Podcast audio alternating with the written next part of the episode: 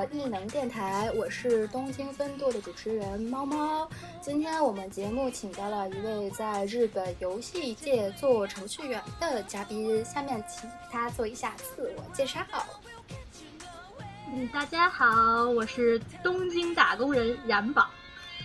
哎，冉宝，你是看日本的游戏界其实还挺广泛的，你能不能向我们的听众具体介绍一下你在哪个游戏行业呀？啊，行，呃，嘛，游戏有很多类嘛，现在比较火，大家都玩的是手游，就是国内的，呃，玩家们比较熟的是手游，但是我做的不是手游，我做的是，嗯，应该叫家家用机类，也就是国内说的那种单机游戏。这个这种类型的游戏，然后我做的游戏也不一定只是单，就虽然叫家用机游戏，但并不是只在家用机上发售。现在都是全平台嘛，PC 什么的，基本上 Switch 啊什么之类的，我们都会往上上上游戏的。啊，就相当于特咱们小时候经常玩的那些游戏的感觉，是不是？仙剑奇侠传，这 就相当于国内国产游戏就是仙剑奇侠传这种感觉的，对吧？对，我记得你这个公司好像还挺有名的呀。对，说出来你们肯定都知道，但是因为呃工作的原因嘛，我也不能过于透露。反正就是说出来，我就知名公司，在游戏业比较有名的，然后比较有实力的那种类型的公司。哦，就那么几家公司，大家可能也能想到是什么了。肯定听过，肯定听过。嗯。其实冉宝，你来日本的时间真挺久了。我记得你是二零一一年来日本的，那相当于到明年的话，你就要来日本接近十年了。快十年了吧？哎，那很从很久很久以前就很喜欢计算机游戏。嗯，对，因为嗯，计算机游戏。哎，你要想来日本留学的，不都是走过的那条路，A C G 的那条路吗？对，就是 anime 动画、漫画、游戏、动漫这边的还是比较多。嗯，对我也是嘛，要不然怎么会选来日本留学呢？我这个咱们俩是一个初中，咱们初中不是经常搞那个计算机竞赛嘛，所以我很小就是喜欢计算机。对，就是搞喜欢搞程序，那又喜欢搞程序，又喜欢游戏，那不就游戏程序员了吗？看来，看来你就是属于那种提早就已经发现自己的人生之路的人了。哎呀，啊，早就定好了，一定要当程序员。虽然那个时候就是程序，就是 IT 业没有说像现在这么火，嗯，还被担心会不会就是。就是真的是码农，真的会被担心是不是码农，然后只一个月拿两千这种的。你语言学校是只读了一年，对不对？呃，对，是只读了一年，就是二零一一年来嘛，然后一年之后是二零一二年，然后是我当时考的是名古屋大学，嗯，然后就搬到从东京搬到名古屋，在那边先上了四年的大学。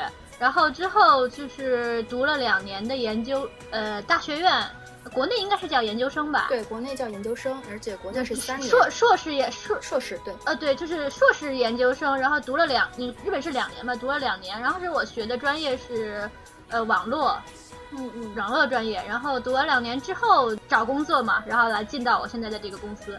嗯，哎，冉宝找工作的经历也是非常的耀眼啊，这个我们待一会儿再谈。然后接着继续你大学，那你大学大一开始读的是网络，呃，大学的专业我那个专业有点 听起来名字名称非常诡异，叫电气电子情报科学，搞间谍的吗？不是搞间谍，不是搞间谍，不是搞间谍，就是。其实是相当于国内的那个电子和这个软件工程合到一起，但是我们大学因为你知道跟丰田汽车很近，所以我们学的内容比较偏向这个硬件方面的专业。哦，啊，好，给大家补充一个小知识：为什么名古屋大学和丰田比较近呢？因为名古屋在爱知县，爱知县里面有一个地方叫丰田。对，那个就是丰田汽车的老家，所以丰田跟名古屋很近。被称为，我们丰名古屋大学被称为丰田汽车的后花园，因为我们校长他姓丰田，你知道吗？哇，原来是这样，我还以为我还以为是你们学校的学生毕了业直接对口就进丰田工作了呢，所以叫后花园。大部分对，大部分都是去的丰田或者丰田的子公司，并且校长姓丰田。就我们还有我们大学的那个所谓的全体大讲堂，它叫丰田大讲堂。哎，大家看见没？想来丰田工作的，你也可以去考名古屋大学呀。好的，欢 迎欢迎。那你可以给我们讲讲，就是你在名古屋大学这四年加两年呃硕士的生活吗？因为你学的是跟计算机这边还是有关系，而且你自己又很喜欢游戏嘛。那你在大学期间有没有做一些跟游戏相关的事情呀？我在大学就是因为不太适应这个日本人的这个社团，所以我也没有进，我也没有进那种做游戏的社团。但是我们大学的那个课程，就是会有一些非常喜欢游戏的老师，所以他们会开一些一起做游戏的选修课。然后就是我就是选过一个做游戏的呃选修，然后还有一个就是我们这个课程里有里面有一项就是软件实验。软件实验课就是几个同学组组队组成一个小组，然后我们一起来做一个呃大一点的这个 application 程序，然后这个程序什么都可以。然后因为我们那个组大家都很喜欢游戏，所以我们大我们就决定一块去做一个游戏。也就是我在大学的时候做过了，就是进小组做过两个游戏，一个是就比较简单的二 D 的那种消消乐类型的游戏，还有一个就是稍微难一点，是我在大三的时候做的是。呃，那那时候是做网络的那个实实验嘛，所以是用做了一个这个联机的小的赛车游戏，三 D 的，嗯，就是做过这两个跟游戏有关的这个就是活活动吧。嗯，那等于说你大学的话，并不是说把所有的重心都放在游戏上，那主要还是说去学的是类似于编程、程序那些的东西，是吧？对，其实说实话，因为当时我本来我虽然一开始想当游戏程序员，但是游戏公司很难，就是我听说游戏公司不好进，因为很多游戏公司是要的那个中途中途社员，就是呃老社招，在国内硬件国内的话叫社招，社招就是已经毕业的社招就是非应届生。我在大学的时候就基本上半放弃了，马上就是毕了业就去游戏公司的这个念头。所以我就想，就是也重心也没有完全放在做游戏上，而是就是磨练所就是程序员的技巧吧。哎，好认真啊，好认真的学生啊。不过你没有参加日本的社团，这一点有点好可惜啊。我还挺好奇日本这种社团，他们一般会做一些什么。其实你知道为什么我没有加社团吗？为什么？其实这是一个意外啊，这是一个意外。当时就是进大学的时候，那个。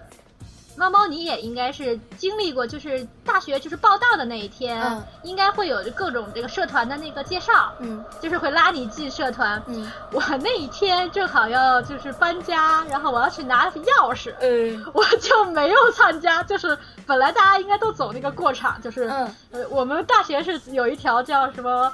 呃，社团之路就是你要从头走到尾，然后经历了历经所有社团的这个洗礼。对，但是因为我着急去拿钥匙，我就没有走，然后就错过了入社团的机会。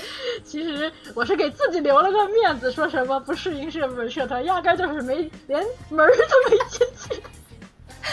好吧，那只能说你这个运气太不凑巧了啊！就是大学社团。这个我想应该也是日本的一个特色了，我们学校也有。我们那会儿应该是开学典礼之后从。那个礼堂出来的时候，所有的社团站在那个路的两边，然后冲着我们的新生招呼：“哎，你要不要来看看这个？我们的社团很好玩，很有意思的呀！”就这样，就是迎接着你，然后给你塞那种他们社团做的小纸片，你来看看我们我们的社团啊，等等等等。对，就就特别像一群人迎着你，好像你是在走到一条什么康庄大道上一样。而且社团其实他们分，我记得他们是。因为他们是有部活和社团这两个还不一样，说是社团更轻松一点，你愿意来就 OK。然后部活的是好像是更严，就像是。上恨不得比学业还要重要，特别是体育部活，就是那种真的是每天必须到点儿，怎么怎么地，然后你必须要过来。对对对，他们是因为有的是要参加大赛的，对，就是我社团我们没有说什么硬指标，有什么目标，然后但是不活，就像他们尤其是体育是不活嘛，多，然后他们不活是一定要要参赛的，他们有一个就是怎么说呢，competition 的这个。就是竞赛的这个目标，所以他们就比较比较严。对，我记得我是我是受不了这个。对你，你这个人，你这个人进了研究室以后都都不不说敬语的人。哎，来来来来，使唤老师出名。来来来，介绍一下，跟大家说说你怎么使唤了日本的老师。哎呀，看看日本的老师导师怎么怎么能这样被留学生使唤呢？其实其实是因为我们老师特别的好。呃，我带的那个研究室嘛，那个我们老师是从别的公司，嗯，他也是别的公司的研究研究员，然后他申请的大学的职位来来到来到我们大学就是当教授嘛，然后正好我进研究室的那一年，他也是刚来我们大学，嗯，就是我们俩都是就是都是研究室新人嘛，相当于 虽然他是老师。新人凑一块儿了，好，新人凑一块儿，互相帮助。他他的就是我那个老师性格比较好嘛，而且非常的柔，而且非常喜欢妹子。哎，因为我又是个妹子，但是内心是个汉子，就能。我们俩我们俩关键是能聊很多很多，就是他就是老师嘛，知道很多什么政治、经济、文化的一些很有意思的话题，科技类的话题。然后我就很喜欢跟他聊天，然后我们俩聊天就会聊得特别的 happy。然后我们就很熟嘛，熟了之后，因为一开始我真的我会我知道怎么用敬语，但是我非常不喜欢对日本人用敬语。为什么呀？你知道骨子里就是我为什么要尊敬你？我是大爷，就因为你比我大。你 就就是凭什么？就是人家也说这也很怪，我就是不服，凭什么你就比我，而且他的年纪还比我小，只不过比我先进研究室一年，我就要对他说敬语，我很不爽。哎哎，当然就是就是我对敬语本身也有抵触，对老师其实应该用敬语，但是我又觉得对老师用敬语会拉，怎么说呢？会就隔一层墙，就对关系没有那么近，就对，就是有距离感。虽然日本人也是讲讲礼貌，但是还是，嗯。从这个就是不用敬语，只用那种礼貌体开始，我觉得都比较容易拉近关系嘛，所以我一直就没有用敬语。然后，而且我是留学生嘛，留学生有留学生这个优势，呃，优势就是我不会说敬语就可以了，敬敬语不会说，不好意思。然后，嗯，对对对对，我你要我说敬语，我连话都不会说了，那他们肯定退而求其次，就不让我说敬语了。然后我就不说经历，然后跟老师关系很好，因为老师，因为这样我自吹自擂一下，我在研究室两就是两年发国际论文发的也不少，属于学霸，优秀学生，学霸啊，对，我是学我我我还是可以称得上学霸的，就是因为是学霸嘛，所以学霸都讨老师喜欢，尤其是给老师的简历上增添，因为他也是论文署名者嘛，啊，对。你你想两年发五篇论文，那他不高兴吗？哦，那就是那就比较容易，那就比较容易使唤了。哦，大家听见了吗？想使唤老师，你就要多发论文啊！对，就多发论文就可以使唤老师。嗯。好的，并不是开玩笑，开玩笑，大家大家不要真的去使唤老师。但其实日本的老师大多数都还是很亚萨西，就是很很温和的，都很温和的。而因为我我也不知道国内的状况，没上没有在没在国内上过大学，也不知道国内这个研究是怎么样。就是日本老老师刨去分的非常坑的那种，嗯，都是还很佛系，而且就是比较。对学术还比较认真的，对，就是呃，跟老师搞好关系，就是在国学研究室过的这两年过得也是非常滋润的。然后老师之后也帮了我很多很多忙，比如说我找找房子的时候，他都愿意给我当那个保证人，因为你外国人在日本找房子是需要保证人的，或者是你交保证人公司的那种交交押金嘛，嗯，就是很多就是生活方面他也帮了我很多，非常好的一个老师。我们现在也有联系，他时不时来东京开会的时候，我们会一起去吃饭。哎，看看这多好的师生关系啊！你老师愿意帮你做保证人，这个是真的可以见到你们关系很好，就是嗯，确实是互相信任，信任度上没有问题的这种。他还来北京玩嘛，然后他来北京玩就是我带着他玩了一周。听说了，好像还给他开了那个共享单车骑。对对啊，他来中国之前，因为在日本共享单车还有这个移动支付，当时日本人酸葡萄嘛，总觉得说啊，我们日本人就是现金没有假币，所以我们不需要移动支付，就是那个风气啊。然后，但是他来，他倒也不是，我的老师还是挺喜欢这种新鲜玩意儿。他来北京之后，当时是买票直接。他他开了一个微信嘛，我给他转了，我给他转了点人民币，然后他买水呀、动单车，然后买票什么什么，直接都不需要掏钱，直接就呃微信支付，给他给他就是怎么说呢？觉得太方便，都不想走了。哎哎，真的长那次是真的长脸。好的，那我们来继续从北京拉回来，继续来聊你大学和大学院的事情。好的，你说你两年发五篇论文哇，我们来听听学霸有什么秘籍吧。也并没有什么秘籍，就是就是干活嘛，就是不要偷懒，该干活干活。因为说实话，就是很多自制力不行的人，就是也有我们日本同学嘛，他考上了呃研究院，就是相当于国内的考考研吧，嗯，就是他进了研究室，他又放鸽子，他就。他就觉得，反正到最后，因为硕士研究不像博士是那个，基本上你修两年，然后你差不多搞出一篇论文，你就能拿到称号的那种。对，实话不会很卡你。所以不会卡你，所以很多人进了进了研究室就放鸽子了，他也没有说真的说想想去做什么研究，就是觉得混个文凭，然后你之后去呃找工作，就是能薪水高一点，能好找一些，就是抱这个目的。那。那肯定你，你就是那一篇毕业论文嘛，哎，不是毕业，就是硕士论文，只有那一篇。但是你要是真是觉得想去做有研究，做给你一个课题，或者你去自己找一个课题，然后不断的就是去去思考它，然后积极找老师去去聊，然后去想办法把这个呃课题做完。嗯，那肯定，那那发论文其实也不是很难，说实话。我记得你不光在日本国内发，你还去美国发表过论文。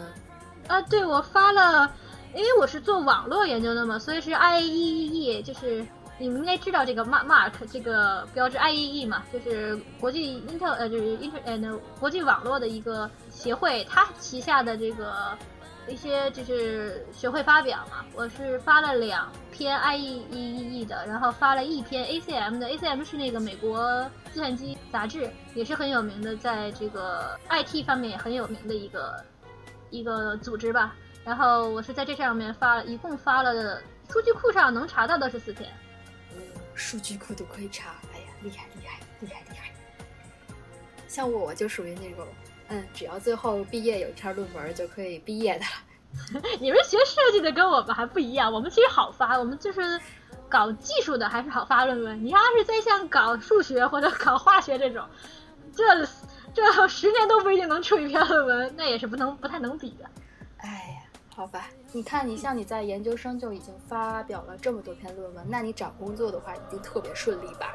但其实没有什么关系，你想想，就是论文，我又不是去这个大，就是公司的那个研究所。如果是比如说我是去研究所这种的，它是会你是走学术这条路，你发表论文就是跟你有就是比较看。但是并不是，不是游戏行业也并不是需要发论文，跟论文数没有什么关系。它充其量是证明你在你是个很认真、很勤奋、脑子很好使的人，嗯，充其量是这样。我们去就是我们游戏行业，如果是，呃，应聘的话，应届生应聘的话，你还是手上要有东西的，就是要你要有做出来的软件，呃，也应该说程序吧，嗯，就比如说我应聘的我现在的公司和其他的一些公司，它都会要求，比如说你在填你的那个 entry entry sheet，就是申请表。啊，不是就是简介跟国内不一样的是，日本这边是各个公司它自己会有那个简介格式，就是它让你去填，而不是你自己准备。嗯，对，所以就是填他们简介的时候，他们会问一些问题，比如说你在呃学生时期做没做过游戏？你如果做过游戏的话，把那个程序或那个把那个代码交上去，或者就是在面试的时候给他们做发表，类似这样的。嗯嗯，所以跟就是跟发表论文没有，我现在的工作跟发表论文没什么太多直接的关系。哦，但是但是你面试的经历也很有趣呀、也是也是非常闪耀的啊，太耀眼了，看不清啊。你你又在捧杀我，讨厌。没有没有没有，你想啊，就是日本这边是这样，就是你去面试的时候，然后都走流程嘛，然后当你没有合格的时候，对方公司会给你发一封邮件，你后面说一些很多感谢你参加他们公司的话，巴拉巴拉巴拉，最后来一个说希望你能够。找到适合你的，能让你就是散发自己热量的公司，然后我们统称把这样的邮件叫做 o i n o l i mail。然而我们的冉宝可是一封 i n o l i mail 都没有收到，就进了他现在的公司啊，太闪耀了。这倒是真的。我当时申了五家，然后因为我我想去的公司正好最想去的公司正好还是最先给我 offer 的嘛，所以我就直接去了。然后我都没有我没有见过这个所谓的 o i o r i mail，都是我踢的别人，我给剩下的几家，我拿到 offer 之后，我就是给剩下的几家说对不起，我有 offer 了，我就拒绝了你。哎都是我踢别人，没有别人没有见过，没有体验过别人踢我的这个感觉。所以，所以这也是他不爱用敬语的一个原因吧，并并并没有关系，并没有关系。那那你能跟我们讲讲你面试你现在这家公司的时候，就是你把你是怎么准备它的吗？呃，我基本上没怎么准备。看看看看这不是看看，想要发凡学凡学家出现了，凡学家已经出现了。因为因为我很本身很能说，再准备就非常的假，所以一般就是我不会是去刻意的准备，我就充其量，呃，根据面试的内容，比如说我现在这家公司，它中间有是要你介绍那个你学生时期做过的这个游戏嘛，嗯发这个就是像一个像个迷你发表，呃，发表的话，我论文发表这些都做过很多次了，你就把它当做一个就是迷你的论文发表，五分钟的那种小小论文发表嘛。嗯。就是按照这个做了一个 PPT，然后就是把我想要给跟对方就是展示的部分，比如说我当时是在这个这个 project 里头是当那个相当于经理，就是管那个进度、管进程，然后管任务、管任务分配，还有我自己也做了，就是做的这个服务器的部分的编码嘛。嗯然后还有一些之前的这个整个软件的设计流程，我参与了哪些？就是把我想展示的我我的才能的部分都放在这个呃发表里头，就做了一个 PPT，然后给他们做了一个小的那个 presentation。嗯嗯嗯，就是就是发表的模式，就是其实就是因为我做过很多次了，也没有很难，就是这么做。然后这种正式的那种面，就是互相聊天面谈式的那种发那种面试的话，基本上大公司他想知道你什么，也就那些，比如说为什么进我们公司，为什么进这个行业，嗯。就是你个人的优点、缺点，你自我展示一下，嗯。那就是你只要把说想要说的一些点，就是关键词程度的给他准备一下，之后就是临场发挥了。哎呀，这是即兴表演的才能啊！对，所以所以你就是在经历了一系列的呃面试，走了流程之后，你就顺利的接到了来自你现在东家的 offer 了，你就开开心心的去对公司上班了，对不对？对，开开心心的去公司上班了，特别高兴。哎，大家要知道，日本这边的就职的话，它不太像国内，就是你什么时候都可以入职那种感觉。呃，日本它是有一个统一的入职时间，然后有一个统一的开始去给公司递简历的时间，所以相当于，嗯，就是相当于有点类似高考那种感觉，大家同一时间一定要做什么什么。但是你在这个过程，每个人得到结果的时间是不一样。你像我们的冉宝，他就是第一时间收到了自己喜欢的 offer，然后就把其他家给踢了，然后顺顺利利的去忙自己的研学业、研究之类的。那也有人可能比较苦，那就是，哎，找了一年都没有找到工作这样的。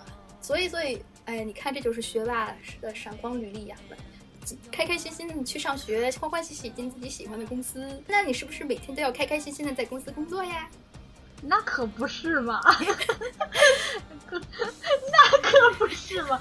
就你想，游戏公司最好一点就是大家上班闲聊聊，就是闲聊游戏，那是聊行业问题，那不是闲聊。我们聊游戏不是闲聊，我们那是聊，那不是干工作。我们在在自己的就是公司的电脑上装装。蒸汽平台 Steam 装蒸汽，装其他的装游戏，那是为了研究其他公司的游戏，那也是工作。那、啊、那那是不是在你们公司打游戏也算是工作呀？啊，企我们虽然我们程序就是说说是工作还有点难，但是企划玩游戏那是工作。好吧，给给玩游戏有一个正当的理由了。报告，我正在工作，不要打断我工作。对。对，哎呀，好爽的呀！哎呀，大家看见没有？喜欢游戏的小伙伴千万不要放弃游戏公司啊！呃，我只说日本限定啊，我不，我不负责国内游戏公司的生态。呃，不要找我算账。如果如果跟预期不符，可千万不要找我算账。好好好，那那既然你不了解国内，那你来介绍一下日本，就是游戏公司的话，他们就开发一个游戏的话，大概是一个什么样的流程呀？嗯，每个公司其实不一样，从立项开始。嗯，原来我们公司是写就是企划来写一个这个游戏的总的企划书，然后只要就是只是看这个企划本身到底是个什么样的游戏的那种 prototype，我们不其实都不需要去做，然后直接写就写，光看企划书，然后然后交给市场部他们分析一下这个有没有就是利润。然后交给公司上面审查，然后审过了这个项目就可以开始。但是最近因为形势不好，就是日本游戏业整体被欧美打了，现在是我不太能还手。现在欧美游戏业太强了，家用机方面的不太能打，所以都比较慎重。嗯、然后我们公司最近也是比较慎重，所以就是会是先预会批先批这个做 prototype 的预算，嗯，然后这个预算下来之后。稍微少量的人，然后他去做一个这个游戏的概念，把游戏究竟是一个什么样的游戏这个部分能够展现出来的一个呃是测试测试版本的一个项一个东西，然后这个交上去，呃是我们的那个领导上面会玩会会看，然后市场部也会看，然后。如果有，如果这个项目是个非常大的项目，嗯，那么在这个测试的这个阶段，他就会去呃，拜委托一些这个测评公司，让他们去招这个玩家来做对这个这个项目做测试，嗯，因为这个这个项目如果很如果会很以后投钱会非常多的话，因为呃批一旦你批了这个项目，就是基本是批到底，预算批到底，所以比较慎重，嗯。我现在做的这个项目就是基本上这个感觉，我们我们就光这个 prototype，嗯。prototype 的延伸吧，就是就做了两得有好几年吧。嗯嗯，哦，好几年啊，做好几年呀，挺长的呀。因为因为是呃，这个不能详说，就是、嗯、这个项这个项目就是技术性的东西比较难的话，嗯，不只是游戏做游戏本身，还有说是就是游戏的开发环境啊这种的。嗯你要都要去给它给它补上，嗯、这方面也是也是要花钱的嘛，这也是算在预算里面的。哦，这我做的这个 project 也是算在这个 prototype 的这个期间内的嘛。嗯嗯。然后一旦比如说这个这个项目审批审过了，然后上面说可以可以做这个项目了，那么那个整个预算就会下来，然后整个预算一下来，就开始周期化，就是大量招招人嘛，然后就是加、嗯、开工加码的，就是去把这个游戏做完。嗯，然后分好几个版本嘛，就是 alpha、beta 和那个、呃 final，然后是 master。嗯，这几个版本就是 alpha 是基本上你把这个游戏整体框架、整体章节这些全都都做出来了，但是会有很多 bug，会有很多这个品质不行的地方。嗯，之后进对这个版本进行不断的测评、不断的改善、不断的优化，优化也是这个这个阶段。alpha 的阶段是不做优化的。阿尔法完了之后做优化，嗯，然后这些东西都加进去的是贝塔，嗯嗯，beta 这个版本出来之后，就是可以拿到拿给我们公司的这个 debug 的部门，嗯。剩下的这部分就是就是 debug 和继续优化。嗯 beta 这个完了之后交的那个 final 这个版本呢，就是、嗯呃 bug 差不多弄都弄得差不多了。然后如果我们要上像 PS4、PS5、Xbox 这种平台各个平台，嗯然后各个平台专用的专有的一些呃功能都加齐了。比如说，如果你是 Steam 的话，Steam 的商就是商店的一些对应，或者或者那个 MOD 的对应这些的，各个平台方面的对应是 Final。然后 Final 出完了之后，嗯比如说如果我们要上 PS4 就给索尼，嗯。给然后我们要上 Xbox 是给微软，要上 Switch 是给任天堂。哦。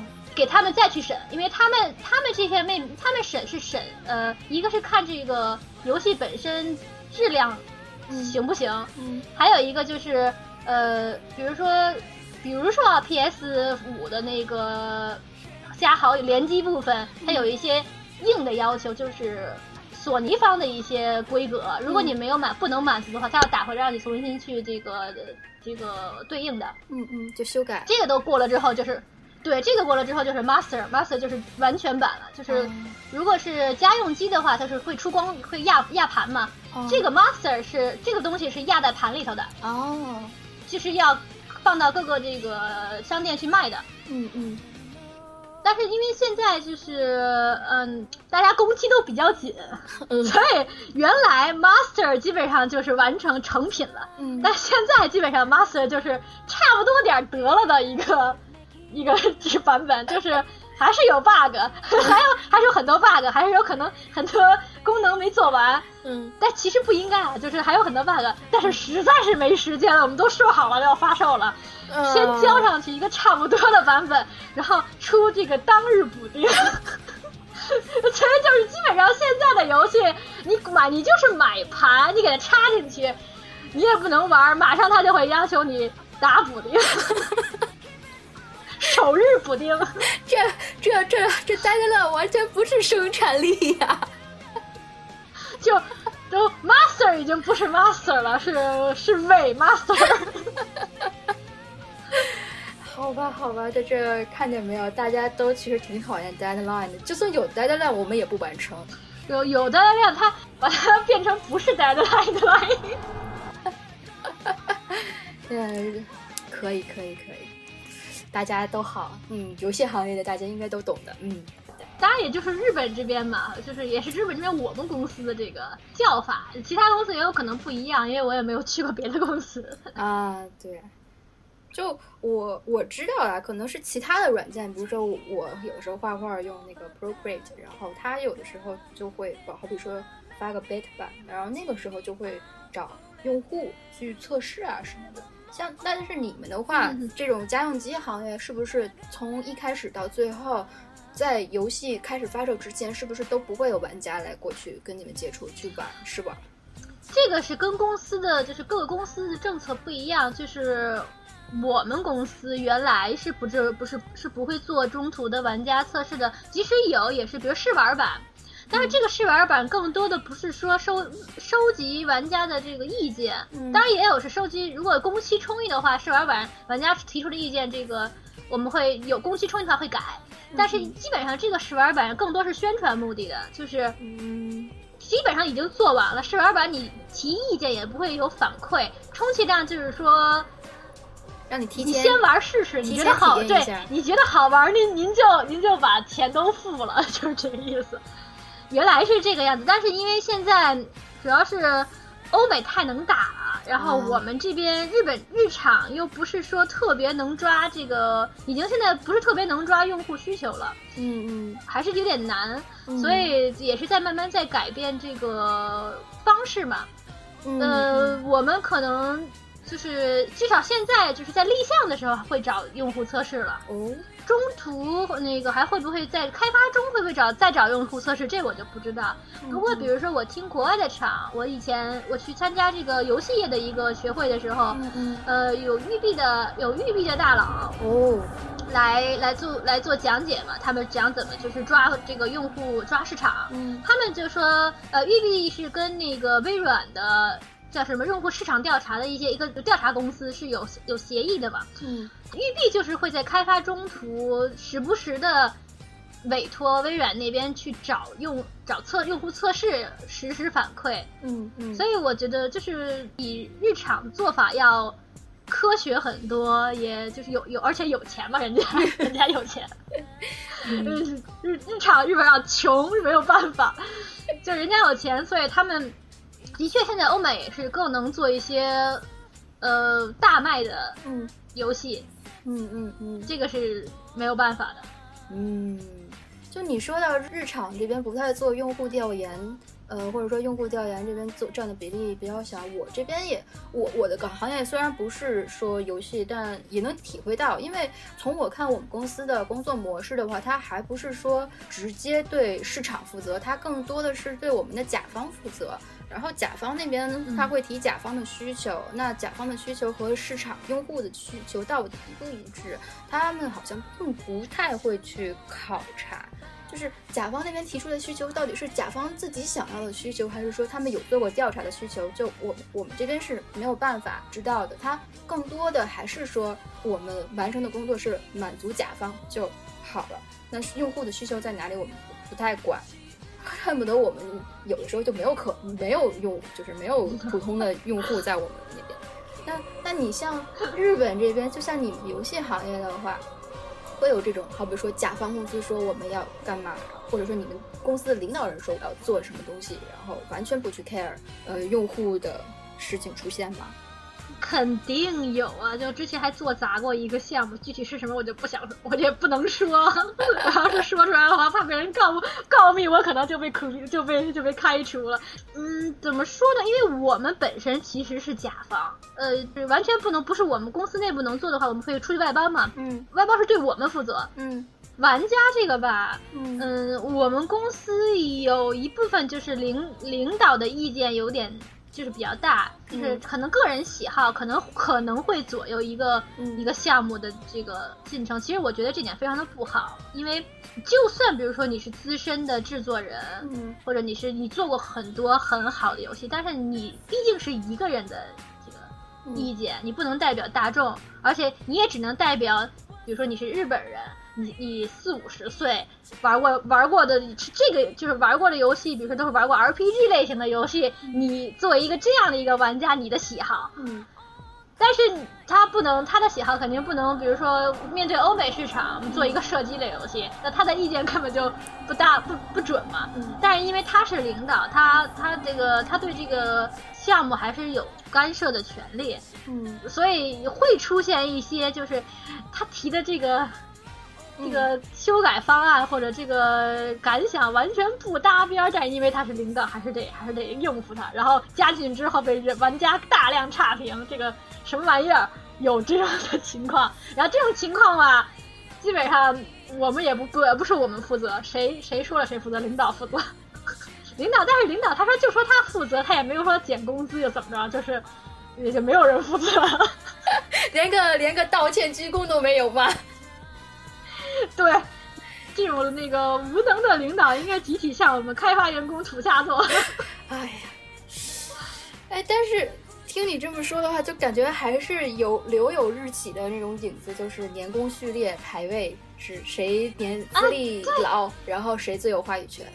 对，其实呢，根深蒂固的是这个，你再怎样的，除非你是纯外资，嗯然后领导层都是外国，就是外资的那个领，就是领导人。如果你是这样的话，你就是基本上很就是像很像欧美那个感觉。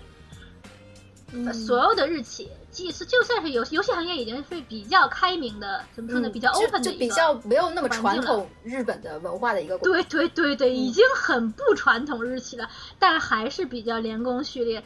嗯，比较明显的是企划，啊，企划就嗯是、对呃企划和嗯 design 就是设计是美术也有一点，但是美术但程序是最最不连工序列，因为程序是拼技术。硬技术，嗯嗯你可以你行就你上，你不行你呃混了几十年你还是那个那个水准，那没有没有别的，就是比较比较硬硬实力。美然后美术的话是，比如说你是做三 D 的，嗯呃，你就是美术这个就怎么说呢？你的感性，你的这个才美术才能比较，并不需要，而是纯粹需要你的技术。比如说你是做那个 motion 的，你是做这个嗯 motion 应该叫动动作，嗯 是做 motion 或者做这个三 D 模型的，你的技术在那摆着，你可以把这个原画我一就是非常很好的还原嗯嗯的话，那你就是你就是可以，你就是牛，你就有实力往上走，嗯，都还好。但是企划就不是了，企划就没有一个完全的评价标准嘛，对，企划其实没有完全评价，它比较主观，我觉得。就非常主观，所以企划就非常年功序列。哎，那你像你们做程序的和企划对接的时候，都有什么相爱相杀的事情吗？其实这个跟部是跟那个部门儿也还是部门儿的风气都有关系。比如说我们部门儿，嗯我们部门儿吧，除了这个总监就是头头，就是就我们叫导演嘛，director 嗯那个等级的那个企划，呃，我们是他他拍板儿，他嗯说了算，我们听。然后其他的企划，至少在我们项目组嗯，势力比较微弱，是不是是因为你们太强了？就很有意思。就是我老听国内，比如说这个产品叫什么产品需求里边老老跟那个。呃，美术和这个程序提一些过分的要求，嗯然后搞得程序和美术都然后都在都抓狂。但我们这边反过来吧，就是程序和美术说做不了，企划马上就哦对不起，那我再去想别的。多么好的产品经理呀、嗯就我们程序就说了，你想做这个，你就这么多预算，做不了就是做不了，你再吹出花来，你这你跟我这拍板，你这叫唤也没有用，做不了就是做不了，您另请高明，就是这么屌。看来你们这帮人都是有技术的人啊。这就就是在我们部门，至少或者我说我们这个 project，我们这个项目，美术和程序都是话语权比较硬的。嗯尤其是我们这个项目比较特殊，就是呃是比较拼美术的，嗯，就这个这个项目本身是看重美术的，所以美术这个方面非常的重要。美术说没有工期，美术说做不了，嗯那就没法做，那就乖乖的你就想别的。哦，所以就至至少在我们这个项目，我们这个项目来说，美术是现阶段是美术说了算的。哦，那这个美术像这样的话语权，它会说根据工期的时段转变，或者是说根据项目或者跟其他类跟项目跟项目类型有关。哦比如说，一个如果这个我们这个项目是拼画质嗯的，就是嗯画质是一个很重要的评标，就是评价标准。嗯嗯，就立项的时候都已经说的是个评重要的评价标准。所以美术就非常的重要。嗯假如你是做一个，比如说呃，就卡通类，就是二 D，就是非常简略的这个画质非常简略，但是玩法核心非常的非常重要的，那就是那肯定是企划说了说了算吧。哦，那相当于你们这个一个项目在立项的时候已经定好说拿什么以什么为评价标准，那那个部对，门的人因为你要考，对对对，就有你要考虑市场啊，啊，哎，但是就是你立项的时嗯啊，你说。呃，那你刚才也说过你们的市场不太考虑用户的需求啊。哎，我们这个市场部吧，我，呃，反正也也不透露我是哪家公司的，我就直说了吧。我们这个市场部是很有问题的呀。我们这个市场部，这个我觉得根本就调研不到点儿上。哎，就比如说呢，的数据都不是很核心的开发想要的数据，就是这个数据拿出来，我们不知道该怎么用。比如说啊，我入职的时候，他他们开了一个，就是市场部门给我们做了一个新人的这个研修嗯培训，嗯然后这个时候就会有有讲市场的嘛，然后市场部门来的时候给我们发了一些资料，然后讲一些资料。但是这个他讲的是什么资料？他讲的是游戏机市场嗯的比例占的比例什么这些的。嗯就但是我们说白了，我们现在公司的我们的公司的发行政策早早就变成了全平台了，啊那就是其实我们并没有说很大的需求看哪个哪个平台的人多，因为我们并不会是，我们已经不会去专门针对这个平台去做一个游戏了。啊，就相当于那你给我们这个个数据是完全对我们的这个整个都变了，这个很早就变，就是我入职前就已经变了。然后你给我的资料还是这个平台计算机平以计算机平台各个平台为主的这个这个数据，完全没有任何参考价值，就毫无意义的数据。还有比如说什么，你给加群平台可以。那你起码要去做一些，比如说这个平台都是什么类型的游戏的用户多啊？你比如说 Switch 这个平台，它你说它卖了卖了卖了多少份儿？那它的这个市场平台是比如说小孩子家庭向的平台，做这个家休闲游戏，我上 Switch 平台我可能卖得好，嗯，但是我要是做这个三 A 大作，嗯，做比如说射击类，就是成就是给大人玩的游戏，嗯。Switch 的这个销售量对我来说没有什么，更没有参考价值，因为因为它都不是我的用户对象，嗯嗯，对吧？然后，所以我当时我他做研究的时候，我还给他们提了个建议，他说就是会有提问阶段，我提问的阶段直接就跟他们说了，我说这个这个数据我们开发不知道该怎么用，嗯，那他们我就直接跟他们那个他们的回答呢？他们回答的非常牵强，就是回答的说什么，比如说呃。呃，虽然是全平台应对，但是并不是不一定说真的是所有的平台，然后就是在做平台取舍的时候，嗯，还是还是会有就是参考价值，但是其实这个参考价值非常的微小，并不是主要。然后我跟他们提了个建议嘛，我说你不要给我们就是这个数据，我们更想知道的是我们公司招牌的几个 IP，我们经常做的系列的一些我们的游戏的风格，嗯。你就既然都有有有数据，我们公司内部的情况你是知道的。那我们比如我们我们擅长，比如说我们擅长做这个儿童向的嗯游戏。假如啊做儿童游戏，那你那你给我们就是我们想要的数据是儿童向的游戏，就是玩家现在喜欢玩什么，就是喜欢玩什么类型的游戏，而这些游戏的共通点是什么？嗯，然后这些玩家用的是什么平台？嗯，然后哪些国别之类的？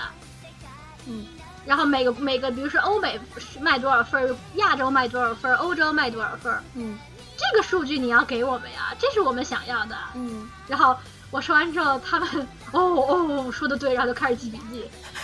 我我我我实在是不希望一个一个新人 说的话，他们哦原来如此，这就很很。很危险，我想问问你们，哎，游戏公司会设会设置这种就是用户访谈，就是 user research 这种职位吗？我不是很清楚，我们部门就我们公司其他部门应该是会有，就设计这方面的话会有很多，就就国内互联网大厂都是有这个专门职位的。其实是有的，就是看他们。到底干不干活？就是到底有能干多少活？干不干活？是不是在吃空饷？好了好了好，这个这个这个我们打住吧，这个感觉越来越说。我们打住，我再说下去我就要我就危险了，我要被特定了。我我可能我可能第二天就收到了这个那个回家收拾东西的通知。好的好的好的好的好的。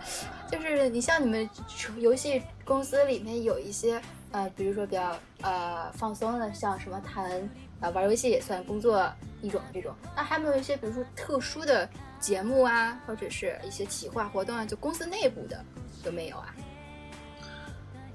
嗯，公司内部我们公司也挺爱玩的，就是我们万圣节 Halloween 会有那个万圣节 cosplay 大赛。嗯，虽然我们平时也可以奇装异服。但是就是只要你不是去见客户，你就随便奇装异服，没有人管你。万圣节那 cosplay 那天，你是可以从头到尾是可以穿着非常奇怪的衣服。我记得我们公司社长曾经靠就是穿着这个哈利波特，邓布利多，他 cos 的是邓布利多校长，嗯嗯，戴着帽子，拿着魔杖。然后我们这个总的，我们公我们公司的集团的这个头头，嗯，他。曾经穿的就是 cos 了这个鬼太郎，反正就是也是一个动漫人物。嗯嗯。然后还有我的同学，我的同期 cos 什么游戏王，反正大到时候大家就是各种奇装异服，也也非常的 happy。嗯，这个我感觉他们从大学的时候就有了，因为我记得我我每年大学的时候到万圣节那天，我们同学也都是穿着奇装异服来上学，老师也也会 视若平常一样讲课，完全没有什么震惊的反应。啊，你们大学真好，我们民国大学实在是太没劲了，就是非常正经，都各种特别特别的正经。但也有可能是，可能丰田比较正经。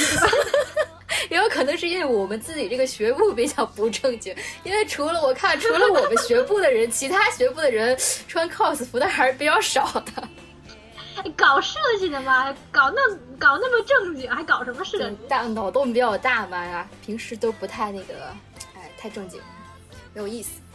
日本这边就特别强调，哎，干什么事儿，你管他做的好不好，有意思是第一位的，嗯。尤其是像我们这种搞游戏的有意思，你自己都没有意思，你做出来游戏能有意思？对呀，哎，那那你们这边你们游戏公司的人，你们上班做游戏，下班回家的话还会打游戏玩吗？我们中午也还打游戏呢。哎呦，我们中午现在最近在流行那个 Among Us，就是一个狼人杀类型的联网小游戏，大家还在玩的非常 happy。然后还有什么？尤其是我们也很喜欢玩那个 board game，就是卡牌类吗？狼人杀那种，对，卡牌类的那种线下实体实体游戏。线下实体游戏，嗯，就类似大富翁啦、狼人杀、三国杀那种类型的，那种类型的游戏。我们中午也，我们中午也会就是凑一堆儿，然后找个会议室就开始开始 happy。挺好，研究研究业务，你们在研究业务。那像你们这样，好比说，会不会把平时像没事儿玩的这些东西做到你们工作内容里去啊？嗯，什么意思吧？平时玩就好比说，呃，就可能你工作上有一个任务，你没有说为了完成这个任务而去想一个 idea，而是说你在平时玩的时候就有积攒了一些东西，然后在你工作的时候这个东西蹦出来了，帮你去实现你的工作。有啊，那肯定的，就是玩我们做游戏，平时玩的游戏都是积累，就是可能有点职业病吧，就是原来玩游戏的时候，就是单纯的更偏向的是玩家的思考嘛，开心就得。嗯嗯。现在玩个游戏，就是尤其是我们做程序的，就会看这个这个游戏怎么优化的这么好，或者这个游戏这个为什么不会卡。或者是这个游戏的这个转场的那个加载是怎么做的？怎么可以做到这么无缝？就会玩着玩着就会想。然后比如说我做战斗的部部门部分的话，有时候就是真正的时候，一看这个敌人，有时候有时候真的是职业病。比如说之前玩星战、星球大战的那个一个游戏，然后我就会观察这个敌方，敌方会会识别玩家嘛？到什么情况下敌方就是敌人就不会识别我了？他是靠了。用了什么条件来来达成这样的一个效果，就会去想，然后有的时候就会去试，然后通过这个现象来反推他们是怎么做这个游戏的设计的。嗯，到有时候会会会想啊，毕竟你是做游戏这一行的，嗯就你以后玩游戏的时候，你不能单纯的只从玩家的这个方面思考，你还要去做对这个游戏做测评。你觉得好玩？你为什么觉得它好玩？哪些地方值得我们我们现在做的有这个值得我们借鉴？嗯，然后真的是同类型的游戏的话，就是对方能做到了这个这这些功能，我们能不能做到？要要，如果真的是要做的话，是会要呃多少预算这种的。虽然预算也不会不会那么认真的去计较，就是要多少工期，难不难这种，嗯，会去想。嗯，哇，那我感觉你这个就是没有说那种明确的生活跟工作的界限。就是互相相通的那种感觉，因为大家都是喜欢游戏，玩做来游戏行业的都是基本上喜欢游戏，嗯，才会去想去做游戏。你平时都会，然后很多人都进公司之前，平时平时也都会有，就已经形成了这个习惯了，就是玩游戏的时候，因为大家很多来进正正式进公司做游戏之前，自己也会做游戏，嗯，程序程序更多，很多是就是自己比如说下了一个 Unity 的引擎，然后自己在家里做游戏。他本身也是自己在做游戏嘛，嗯，所以就是兴趣爱好，就是工作是兴趣爱好的延伸，嗯，反正也反推也可以这么说，嗯，是这个状态。对我也是，觉得日本特别看重这种你平时做了什么，就是他会问你的经历。好比说，你说你从初中或者高中开始你就开始做一件事情的时候，人家就觉得你特别热爱这个事情。然后就可能你现在的技术可能还没有特别好，但是因为你热爱它，你能持续的一直做下去，这个公司可能也会给你 offer。对，因为日企日企跟国内它不一样嘛，日企它是希望你，它是把你当做一个家臣，它不是把你当员工。其实日本比较比较更更像我们社会主义啊，他们公司聘你，他是想把你当做长期员工做培养的，他不是说说一年就把你可就是把你开掉，因为他他法律也不允许嘛。嗯，所以日企他招新员工的时候是把你当做一个，就是你将来在我公司干到五十岁这么一个前提。来看你有没有培养价值，他是，所以他会去问一些，比如说你不是不不是不建议你现在能做会什么，而是你你能就是你这个人的素质本身怎么样，能不能学，会不会学，能怎么成长？嗯，对他们更多挑潜力，对挑潜力。国内就是割韭菜一波抽完。国内其实不是太了解，我也不做评价。呀，国国内形势我现在看的都心惊，不敢回国，回国没有工作。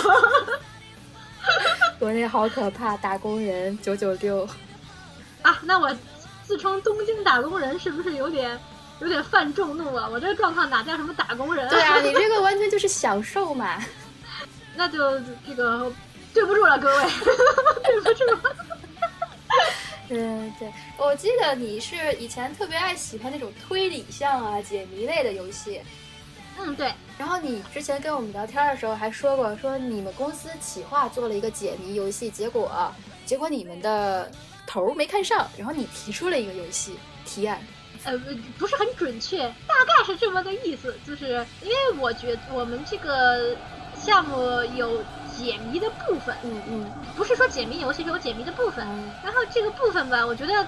做就是设计一个这个解谜部分的企划，可能并没有玩过多少解谜游戏，不是这个不不是很擅长，也不是这个领域，就是企划里头也没有人很很明白怎么做解谜游戏嘛，所以我才就是提了些建议，然后他们然后顺便因为程序嘛，就是会编，我就会会会会写，然后就给他们做出来，然后让他们玩一下试试，嗯就他们很高兴。这于是就于是就被采用了，就相当于你提前做了一个 prototype 给他们去试验。对对，一个一个对一个迷你的 prototype，就直接你就玩吧，你玩看看，你觉得开心那就搁进去呗。他们就他们觉得开心就搁进去了。我这感觉还挺好说话的。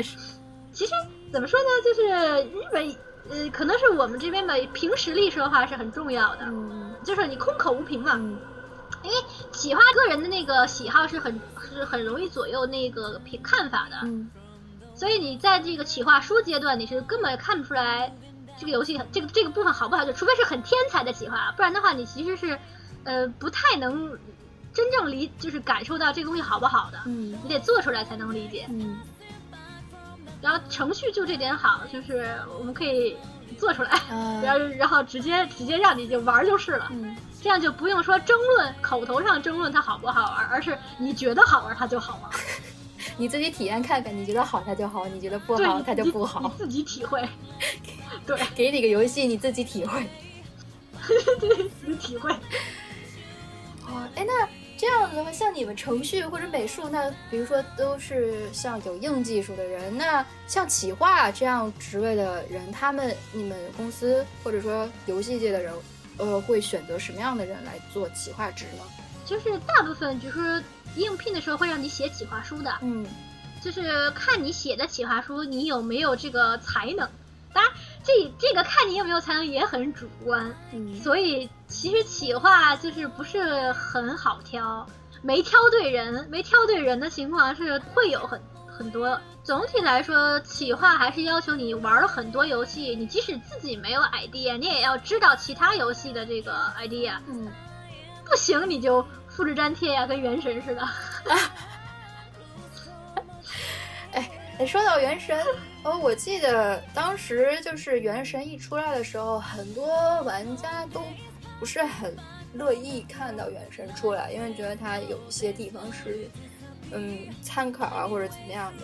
然后当时我记得国国内的一些游戏业界的人也做过发声什么的。然后也有一些人可能会说，我不，我就是玩家，也会说我就不打算玩这个游戏，怎么怎么样。但是《原神》这个游戏，它后来它不仅在国内呃出了，我看我之前也看到它在日本也去做广告。然后那那日本那边的玩家对《原神》这个游戏的话是什么样的态度呀？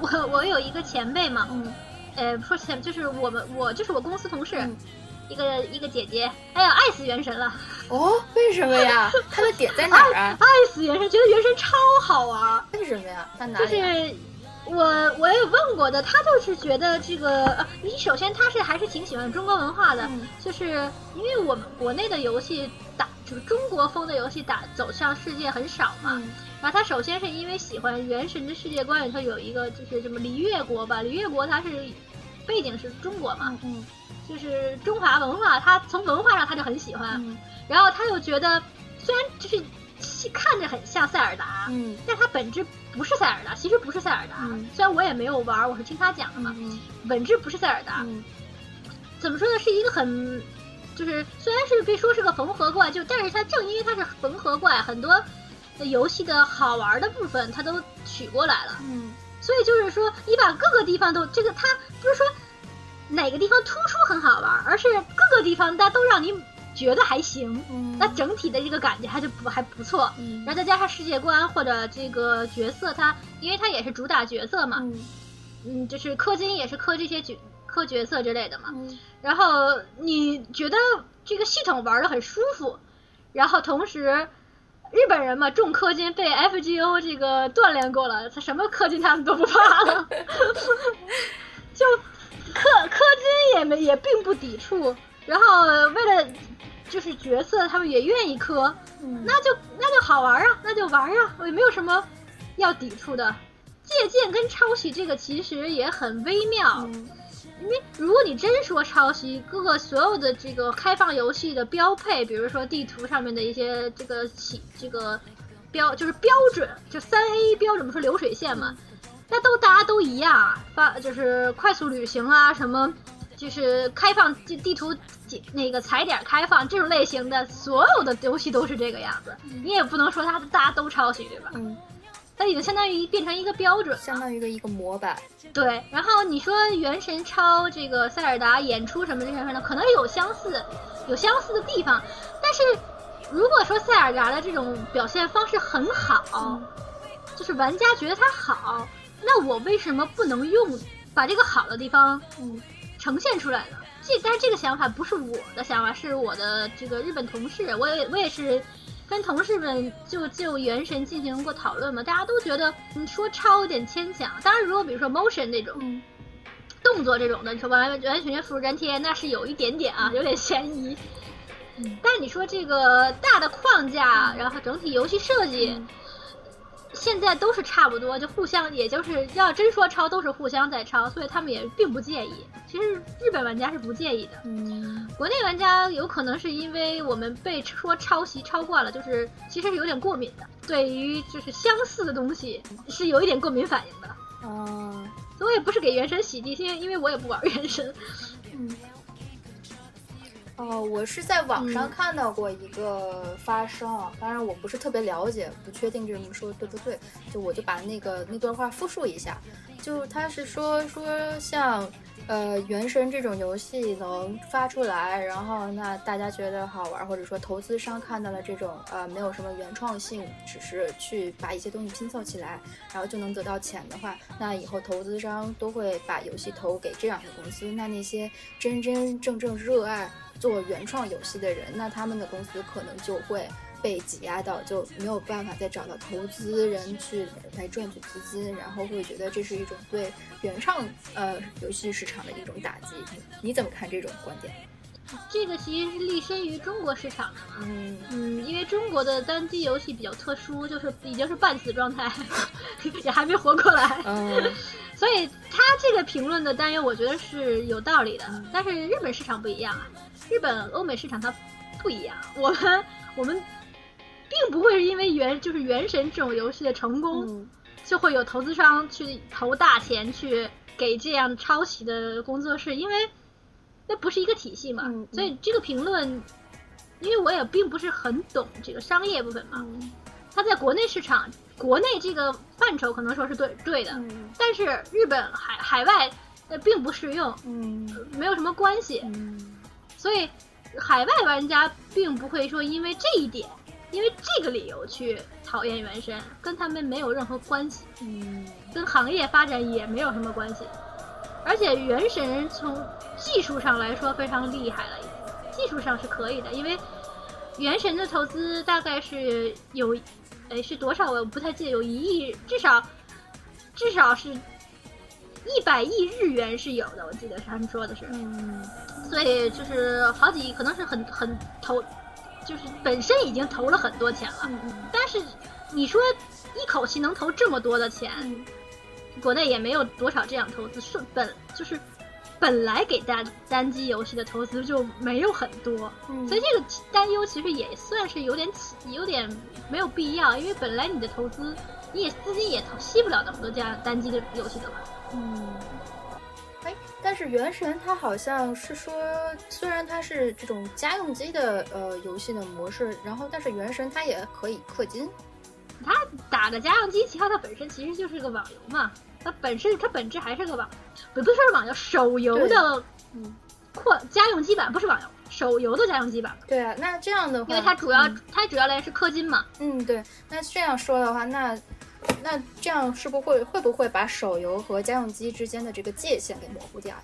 嗯，我觉得没有什么关系，因为游戏好玩就行。就是而且怎么说呢，手游跟家用机它其实不是本质，不是平台的区别，而是怎么说呢？卖什么？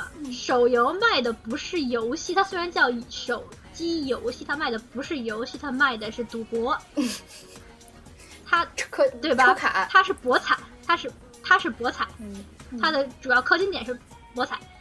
嗯。家用机不是，家用机是买，基本上是买断，但是偶尔也会有 DSC，就是家用机单机游戏，它不是说本质并不是说它联不联网，或者它是在手机上发售，还是在家用机 PC 上发售，嗯。那这个不是问题。嗯。我们卖我们做游戏，希望玩家付钱的付的不是说这个游戏的出率，嗯。而是我们想的做的这个游戏它好玩儿，你花钱是买玩法，体验，对，嗯。就是不一样，嗯。本质是不一样的。嗯，好清楚啊。所以其实《原神》这个东西，它只不过就是以手游从手机游戏平台上，它扩展内容，扩展变到了一个就是加叫怎么说呢？加就是它既它也有玩法，但是它玩法并不是它的氪金核心，就是是你付费的核心嘛。嗯。它主要还是抽卡，嗯两者结合，其实我觉得也无无大所。我作为一个开发者来说，我无大所谓，因为没有说没有谁规定说游戏必须是什么样的一个模式。没有必要，就是好玩就行。如果你如果就像国内玩家，他们喜欢这种模式，嗯喜欢这种这种氪金加有玩法的，那也挺好。这就是一个新的游戏游戏模式，那也那就是新的游戏模式诞生了。那 welcome 欢迎我们，我们是持欢迎态度的，嗯那挺好嘛。嗯嗯。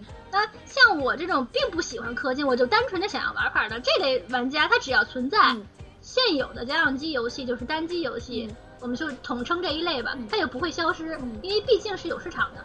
嗯。什么时候这些人全都没有了，大家所有人都是都是只想就是想享受氪金的快乐，嗯。但纯粹的家用机这个部分才会完全消失，因为没有市场了。嗯所以是你们玩家来决定我们做不做，我们做什么样的游戏，啊，而不是说原神出来了，家用机就没有了，这不是这么个逻辑啊。啊，好的，明白了。近最近特别火的一款游戏《二零七七》，嗯，二零七七嗯，你你有关注这个游戏太眼吗？馋了。哇，那是他自从发，自从这个当时开的概念 PV 吧，嗯。他自从说开始的这个 title 我都一直关注啊，嗯。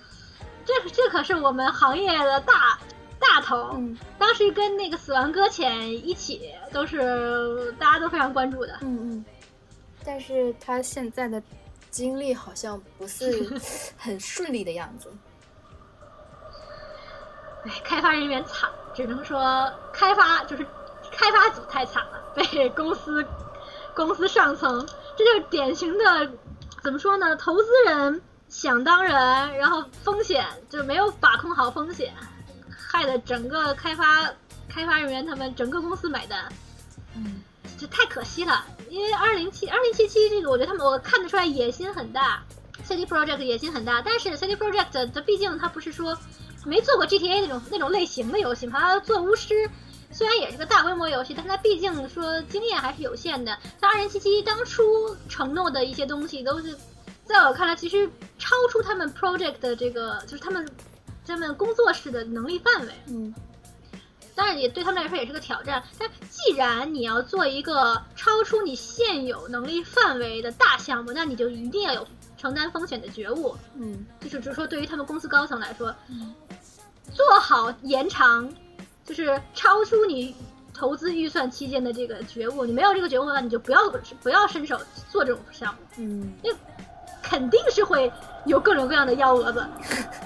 这不多明显啊！就是你只要干过开发，你都知道。啊，想的很好，真到干起来，那就是一大堆破事儿，来自行业的一大，堆破事儿，你都累的不行，就一大堆破事儿。嗯，就不知道什么时候会出现一点什么事情。对，这个二零七七就是挺惨，但是二零七七也很牛逼啊，它那个预售八百万，嗯哇，好馋呐、预售八百万什么概念啊？日产嗯现在成游戏成功的标准是全球一百万销量，全球一你百万，上了百万，你就是成功的大作。它预售全球八百万，这是什么个概念？那是大佬神仙啊，那真的是神仙。你就你像之前什么蜘蛛侠也好，嗯那个战神嗯四也好，他们都是卖了一段时间，什么就是四百万，嗯差不多四百万五百万。嗯这个是他还没开，就是他还没有正式发售，光预售就预就售了八百万，这是一个什么样的？就是营首先营销做的是真不错。我也希我还真希望我们公司部门学学他人家这营销，人家这个造期造期望值的这个方这个手段。那那你们公司要海外派遣了，派遣人才去那边学习。交流一下。对，反正这个二零七七吧，就是挺挺可惜的。他们在，我觉得真的是不是说不是真说说二零七七年发售啊，嗯这个他们这个承诺的部分做个十年，嗯我就觉得才才稳固吧。呃，不是十年，就是你起码再再可能再有一个一两年。嗯嗯现在因为属于没做完的状态，就拿出来卖了。嗯本来它这个这个平家用机平台的这个表现，就是索尼和这个微软都是在这个审查 Final，就是在 Mas 哎 Mas 呃在 Mas 在 Final 的审查的部时期就应该给打回来的。嗯嗯怎么想都是你像上来就报错，跳出这种这种质量都。换我们公司的话，早就被 嗯这骂的狗血淋头了。这种东西都不可能打拿出来，拿出来给那个拿出来压盘的，不能接受的。嗯品控肯定是不带不答应的，但是人家就行，说明就是看人家这个预售，底气在那里呀、哎，羡慕呀！我们也想，我们也想预售八百万，哎呀 再吃桃子。哎，对，那那现在像日本游戏这边的玩家的话，他们主要还是嗯日本当地的受众吗？本土受众？那像欧美那边的市场的话是什么样的？因为日本的这个玩家是玩家的这个市场萎，就这种少子化嘛，萎靡的很厉害。嗯以前日场还是主要主打日本市场的嘛，嗯你也懂得，他们有一种傲气，就是我们才不会专门为针对国外市场做游戏呢。嗯我们这个好游戏日就是日本市场国内接受度高，然后搁到海外也自然而然的它就会销售嗯卖得好，然后被就这种想法被这个现实抽肿了脸。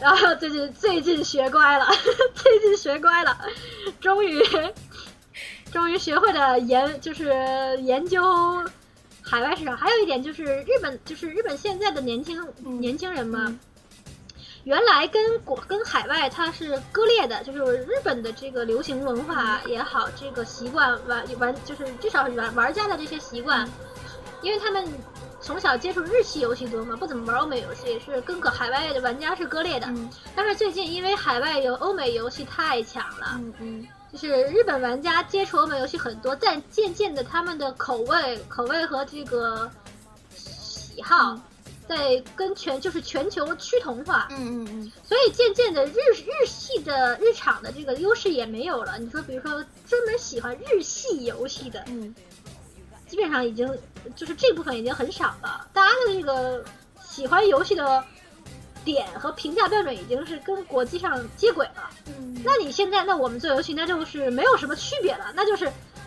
其实反而反而是好事儿，就是统一标准，你也不用说针对日日本市场或者海外市场，你就针对什么游戏好玩儿你就做什么游戏，这。因为日本市场、海外市场的的爱好是是就是已经是很很相似了，嗯当然就是任天堂系那是例外，老人那是老人是别的次元，我跟我们不不加入讨论。那为什么这么说呢？因为任天堂，任天堂都是任天堂系游戏的，没有人能 copy copy 任天堂这个，没有人能 copy 任天堂，所以我们把任天堂拿进来讨论没有任何价值和意义。不是说任天堂能做到，我们也能做到，我们做不到。任天堂之前它 Switch 里面出了一个那个就是纸盒子的游戏，可以跟 Switch 联动的那啊，个。对对对，Labo 吧，对对，那个、啊对对对那个当时出来的时候，就是我们设计这边的人都会觉得都会很喜欢这个 idea，创造出一种新的玩法和一种新的体验的那种感觉。虽然这个东西其实并不是很泛用，主要还是因为大家也呃小孩子新鲜劲儿过去了就过去了，真的是喜欢创造和和设计的，就是人才会说是是它的这个持续性的这个用户目目标嘛，目标用户嘛。嗯所以这个是一个 idea，作为 idea 挺好，但是没有我们想象的那么大卖，就是普普及还是有门槛。嗯，对我也是记得刚那个 idea 出来的时候，确实是引起了一定的反响，但是之后说有没有听说有卖的特别好。对，就是，但是是一个很有很有意思的尝试。嗯，对，像这样 idea 很好，但是不叫卖的这样子的东西，应该也挺多的。挺多的，主要还是一个非 idea 非常好的东西，你觉得很新奇的东西，嗯它不一定是因为没有人想到它，所以它新奇，嗯，而是大家想到了，但是它可能并没有很泛用的商用，你就而嗯第一个敢敢把它商用化的人，嗯让它的让它的存在进入了大众视野，嗯嗯然后大众视野终于看到了这个东西，哦，好新奇！但是因为你懂的，就是这种东西商用这种东西，它可能会失败。嗯所以新奇的玩意儿，或者大家觉得很有，马上觉得很有意思的东西，不一定它会长期留存下来。嗯嗯嗯。那那这个就相当于这种一种尝试吧。嗯，相当于，但是我觉得是个挺有意思的尝试。对啊，就感觉像日本这边公司的话，他们也会去花时间或者花精力和经经费做一些这种尝试，然后去给一些空间，并不一定说完完全全都要，呃，就是做那种为了呃赚钱而做一些东西。不过日本日场现在最近因为还是还是嗯经济衰退，叫什么来着？那个 bubble 嗯那个嗯个呃，他的那个八十年代的那个经济泡沫。经济大衰退。经济泡沫，崩泡沫，那个泡沫这个打击真的是非常大，不只是说真的实体业，或者说不只是这个就精神上的打击，其实更厉害。以前日本人挺敢拼的，就是挺敢去闯的。就是自从那个泡沫破碎了之后，所有的日系的这个经营者很少有那种非常有前瞻、非常敢于去嗯当第一批下海的那种了，已经没有那个勇气了，都是跟着别人屁股后面走嘛。但是你跟着别人屁股后面走，你永远不可能说到成为这种最强者，那你就是慢慢慢慢的就是在消耗实力嘛。嗯所以日常现在的问题就是你观望的就时间有点长，他们其实其实早就应该看得出来，就是整个游戏的这个喜好都比较更偏向现在欧美游戏搞的这个这个方式嘛。嗯这个趋势，其实他们看到了，但是不敢轻易跟。嗯然后等到实在是就很明显了，大家都这么做的时候，他他才开始起步转型，嗯然后就晚，已经晚了。嗯，你刚才一直说日呃欧美市场的游戏和日系这个游戏，就像我我不是太爱玩游戏，你能不能介绍一下说欧美市场游戏是什么风格？那日系这边又是一个什么风格呢？嗯，其实很明显的就是日系游戏大部分都是偏阿尼阿尼美就就是动画。呃，就有点轻小说跟漫画，然啊后小说对这种就是合在一起二次元，，二次元那个风格。二次元那个对二次元那个圈儿里就是的东西，然后延延伸出来那种感觉。对对，就是那种延伸出来。然后他们的呃，从至少先从画画风来说，就是三，即使是你说三 D 也是二次元是三 D 吧，嗯卡通通卡通是三 D 嗯那样。嗯我我也不太好给你完全总结，就是从开发者的这个思维方式来说啊，他们还是沉就是习惯于，呃，游戏是开发者表自我表达的一个载体，嗯嗯，就是这是游戏是我的作品，是我，比如说一个导演说我想做一个游戏，这个游戏是承载我的思想、我的喜好，然后的什么的一个一个东西，然后我的喜好这个被不被大家被大家接受了，就是卖的好，嗯。就是开发者给你提供的一个，我想我们想做这么样一个游戏，你们来玩儿，就给你试试，你来玩儿，你喜欢，就是你接受我的这个想法，你就你就是怎么说呢？你你你就会我成为我的玩家，会喜欢我这个游戏。嗯。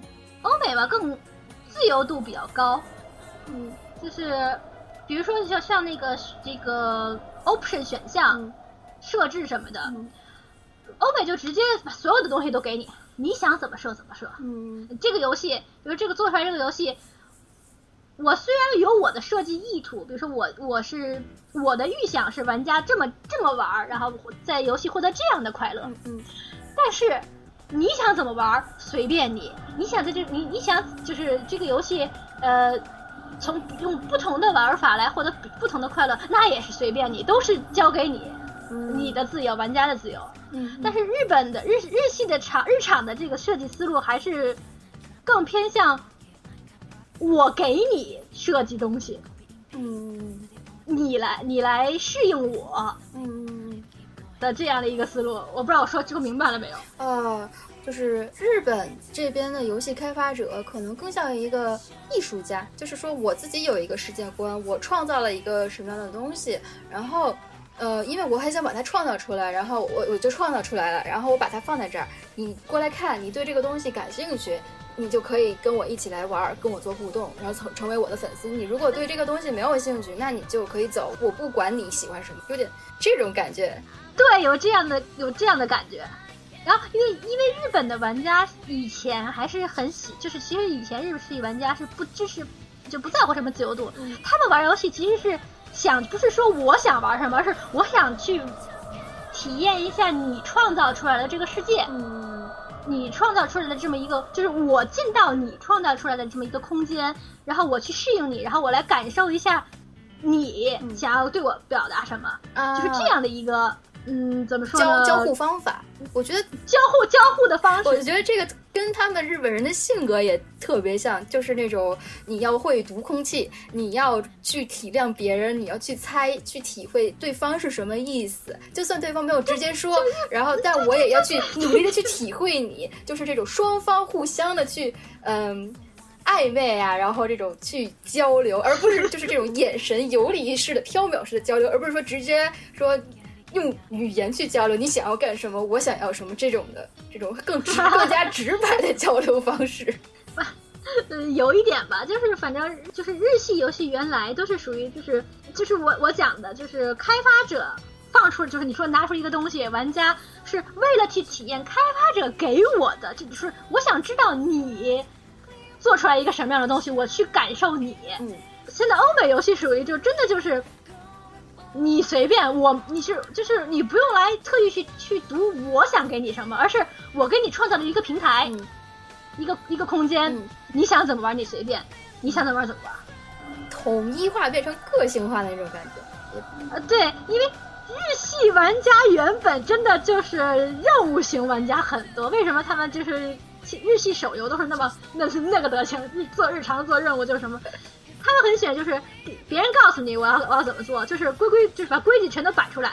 嗯嗯，就开发者跟你说，我这个世界是有这样一个规矩，嗯你要你要按照，就是他们喜欢喜按就是喜就是按照这个规矩，你告诉我的规矩去做。嗯而而欧美系的基本就是不太给你什么规矩，就是你你你你随便，嗯就是不行。如果这个游戏它物理上不行，就是你做不到，那他是做不到。嗯我也不会说强迫你去该怎么怎么样，你爱怎么样怎么样，你玩的高兴就好。嗯。那你这么说的话，我觉得这个游戏很跟跟文化跟这个民族的文化还还是有很大关系的，因为我感觉在日本生活这么多年，就是很就是包括你新入公司也会有很多条条框框，然后像就是或者你去普通的一些东西，就尤其是客服什么，他们也会有一套规矩，有有一套流程，就告诉你应该怎么做，怎么怎么做。就超了这个范围的话，如果说或者说那个框框里头没有写这个东西，然后日本人他们可能就是不知道该做什么，就不动，他们不会说自己去去想去做一些什么，就是那种嗯，守规矩。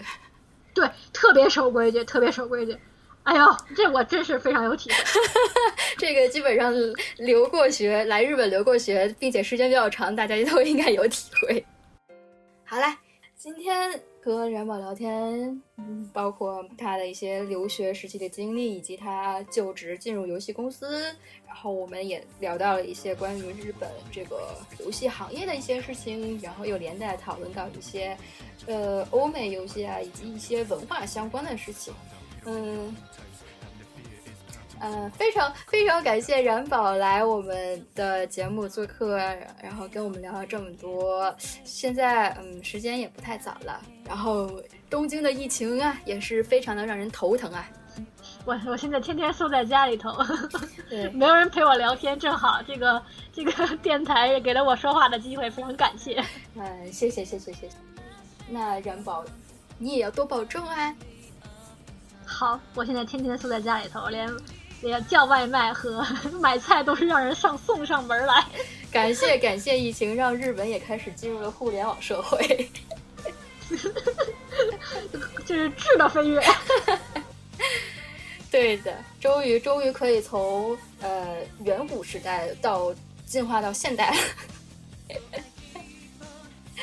好，非常感谢冉宝今天跟我们聊了这么多，那我们这期节目就嗯、到这里啦，感谢大家的收听，同时也感谢燃宝来参加我们的节目，鼓掌。嗯，谢谢猫猫。嗯，好的，那就这样啦，嗯，大家再见，拜拜。再见。So light, take for granted. Then you might taste the nightmares. Be careful not to get impaired. Have faith in what you do here and there. This age went from local to global to global. So-called lifestyle. Changing, time will revolve around it. This era I'm so evolved. Lot of nonsense, different road, me to write, and it got me so deep. Changed my life. Still struggling, but keep the fist tight. Mostly against me.